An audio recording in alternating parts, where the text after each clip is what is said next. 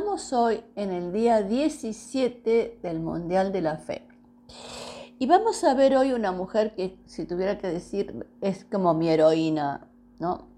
Una mujer que no necesitaba que la empoderen, como se dice ahora, tenía esa fuerza interna y como digo siempre, cuando nos tocan a los hijos, tocan fibras de nuestra vida que, tenemos que hacer cualquier cosa para defensa de, la cría, digamos, ¿no?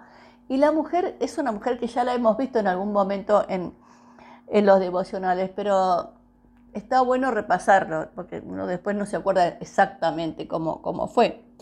Y es la mujer sirofenicia. Dice así Marcos 7, a partir del versículo 24. Luego Jesús salió de Galilea y se dirigió al norte, a la región de Tiro. No quería que nadie supiera en, qué casa se hospedaba, pero no pudo ocultarlo.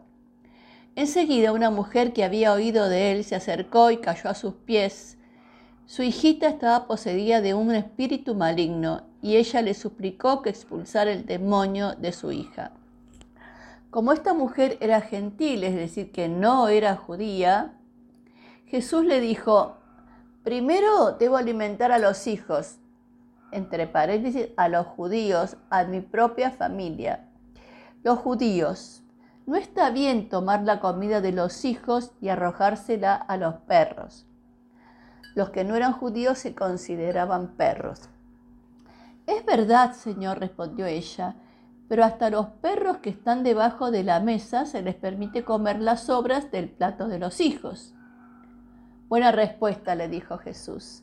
Ahora vete a tu casa, porque el demonio ha salido de tu hija. Cuando ella regresó a su casa, encontró a su hijita tranquila, recostada en la cama, y el demonio se había ido.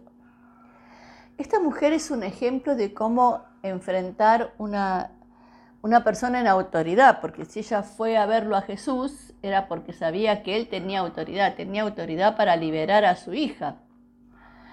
Pero ella también sabía que no era judía, pero no se achicó por esas circunstancias. Sin embargo, se metió ahí en el medio de la gente también, averiguó en qué, eh, en qué casa había estado, trató de y se acercó ahí y sin preguntarle si podía o no podía, se cayó a los pies de Jesús. Y empezó a, pedirle desde ahí, mi hija está poseída de un espíritu maligno, por favor, sacáselo. Pero Jesús le dijo, no, no me parece bueno quitarle la comida a los hijos, no sé si te lo voy a dar. ¡Ah! Me parecía terrible esto. No, ¿cómo no sé si te lo voy a dar? No está bien. Usted pensará lo mismo que yo. Un milagro más de Jesús no le quitaba un milagro a los judíos. Era un milagro más de Jesús. Y entonces la mujer le contestó elegantemente, con altura, una genia. Hasta los perros que están debajo de la mesa comen las migajas de los platos de los hijos. No me importa lo el, tamaño de de lo que me des. Yo sé que aunque sea el tamaño de una migaja, mi hija se va a sanar. Y ahí Jesús no pudo sostener la situación y le dijo, buena respuesta. Se rindió. Ahora vete a tu casa porque el demonio salió de la hija y así salió.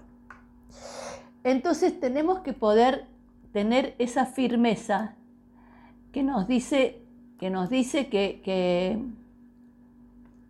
que, necesitamos poder sostener lo que nosotros estamos necesitando delante de la presencia del Señor. Así que pensemos en eso, pensemos esta fe que ella no se amedrentó, por eso digo que es una mundial de la fe, mi heroína, no se amedrentó porque las circunstancias se le planteaban adversas, sino que fue sorteando cada uno de los obstáculos y llegó a conseguir lo que había necesitado. Señor, necesitamos esa fe, que no se quede paralizada frente a los obstáculos, sino que pueda eh, moverse a pesar de los obstáculos para poder eh, conseguir lo que se necesita. Señor, danos esa fe, danos esa confianza y esa fortaleza y esa altura que tenía la mujer sirofenicia para contestarle las cosas que Jesús le planteaba. Gracias, Señor. Muchas gracias. Y bueno, ahora vamos a ir a orar por los pedidos de oración.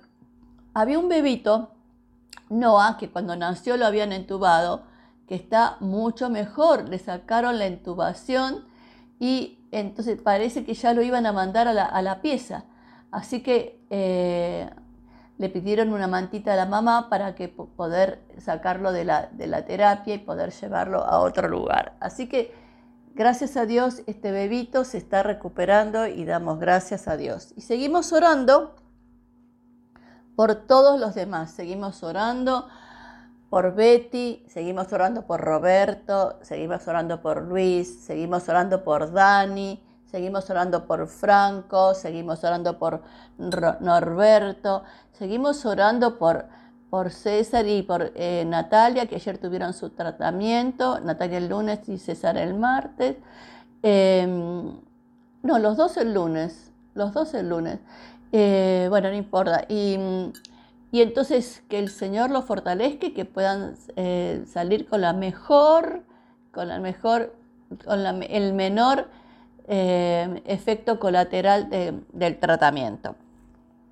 Así que Señor, a todos los ponemos en tu presencia, a todos y a todas, los que nombramos y los que no nombramos. Y te decimos como la mujer Fenicia, Señor, no importa que me tires un poquitito, no importa que me, que me tires una, una, una migaja, no me importa, con tal que me lo tires, voy a quedar sano. En el nombre de Jesús, amén y amén.